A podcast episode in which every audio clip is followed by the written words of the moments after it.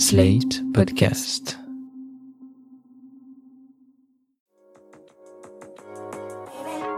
Il y a beaucoup de petits ou gros mots sur lesquels on n'ose pas toujours mettre des mots.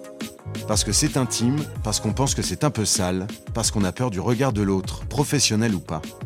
Bénin, ils gâchent un peu la vie. Plus grave, ils peuvent évoluer en maladie à surveiller. Ces questions gênantes, vous nous les envoyez et c'est nous qui les poserons à votre place à des médecins qualifiés. Questions gênantes, proposées par l'application médicale Livy. Antoine a des boutons qui germent sur son visage et quand il essaye de s'en débarrasser face au miroir de la salle de bain, il se rend compte qu'à part du pu, il renferme également différents poils de barbe. Pourquoi sont-ils tous concentrés dans un seul bouton? L'explication du docteur Sébastien Fouéré, dermatologue à Paris. Déjà s'en débarrasser devant la glace par diverses manœuvres digitales pour en extraire du pu, c'est pas une bonne idée.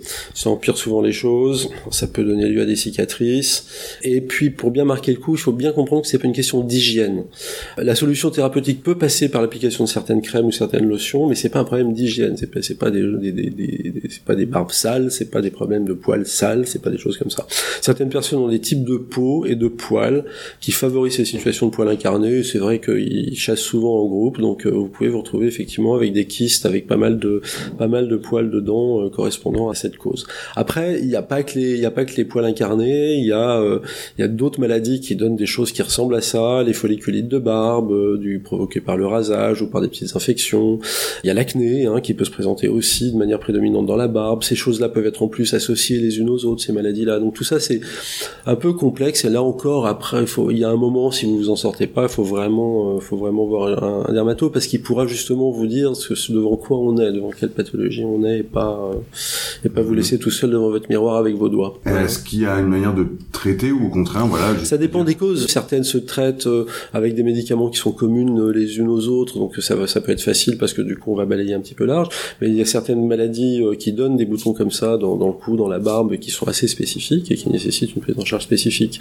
C'est souvent malgré tout des conditions. Quand je dis certaines peaux, certains poils, certains trucs qui sont un peu chroniques. Il y a quelqu'un qui a des poils frisés qui ont tendance à pousser à l'intérieur va toujours avoir des poils frisés qui ont tendance à pousser à l'intérieur. Mais après, il y a des conduites de, crèmes, comme je l'ai dit, des crèmes et de lotions qu'on peut être amené à mettre, qui vont diminuer l'épaisseur de la peau, permettre à ces poils de s'expandre un peu correctement, et donc euh, éviter dans une large mesure ce genre de problème.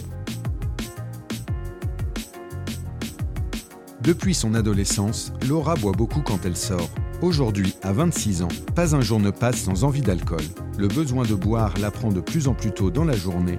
Anne-Marie Lazartigue, psychiatre à Paris, nous explique comment faire face à ces addictions.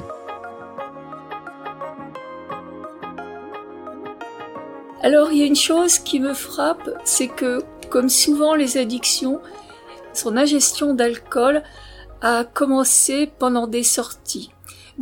Avec d'autres personnes qui, le plus souvent, pour ne pas dire tout le temps, prennent elles aussi soit de l'alcool, comme c'est le cas actuellement, soit très souvent aussi de la cocaïne ou du cannabis. Ce sont des, des pratiques qui au début sont festives et puis finalement euh, en s'accentuant deviennent euh, routinières.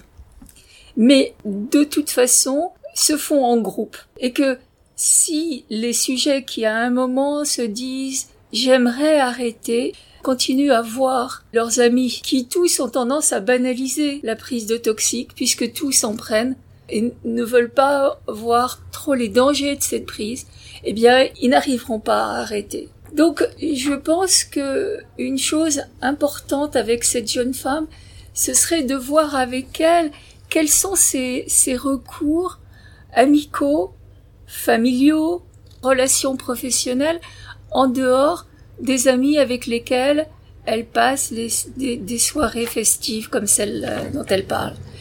Et puis, s'il n'y en a pas ou très peu, eh bien, d'insister sur l'importance d'en créer, peut-être à travers des activités qui lui plaisent, sportives ou artistiques, ou euh, n'importe quel hobby qui serait agréable pour elle, et qui serait avec des gens nouveaux.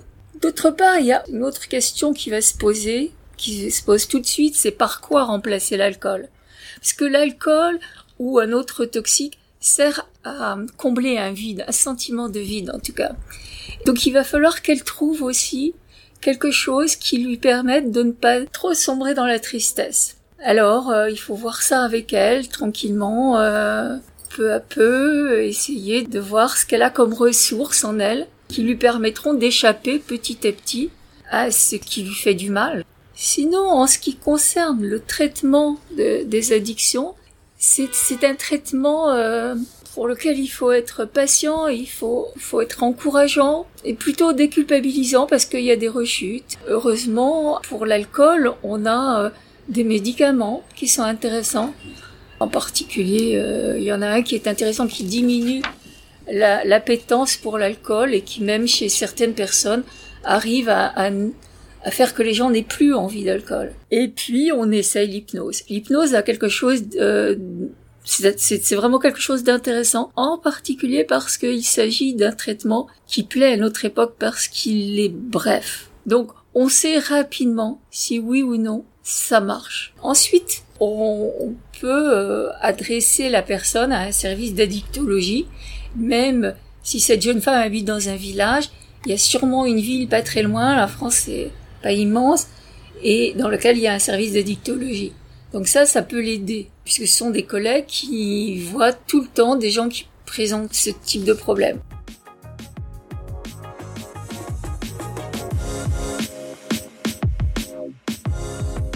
C'était Question Gênante, le podcast qui consulte à votre place, proposé par l'application médicale Livy, produit par Slate.fr.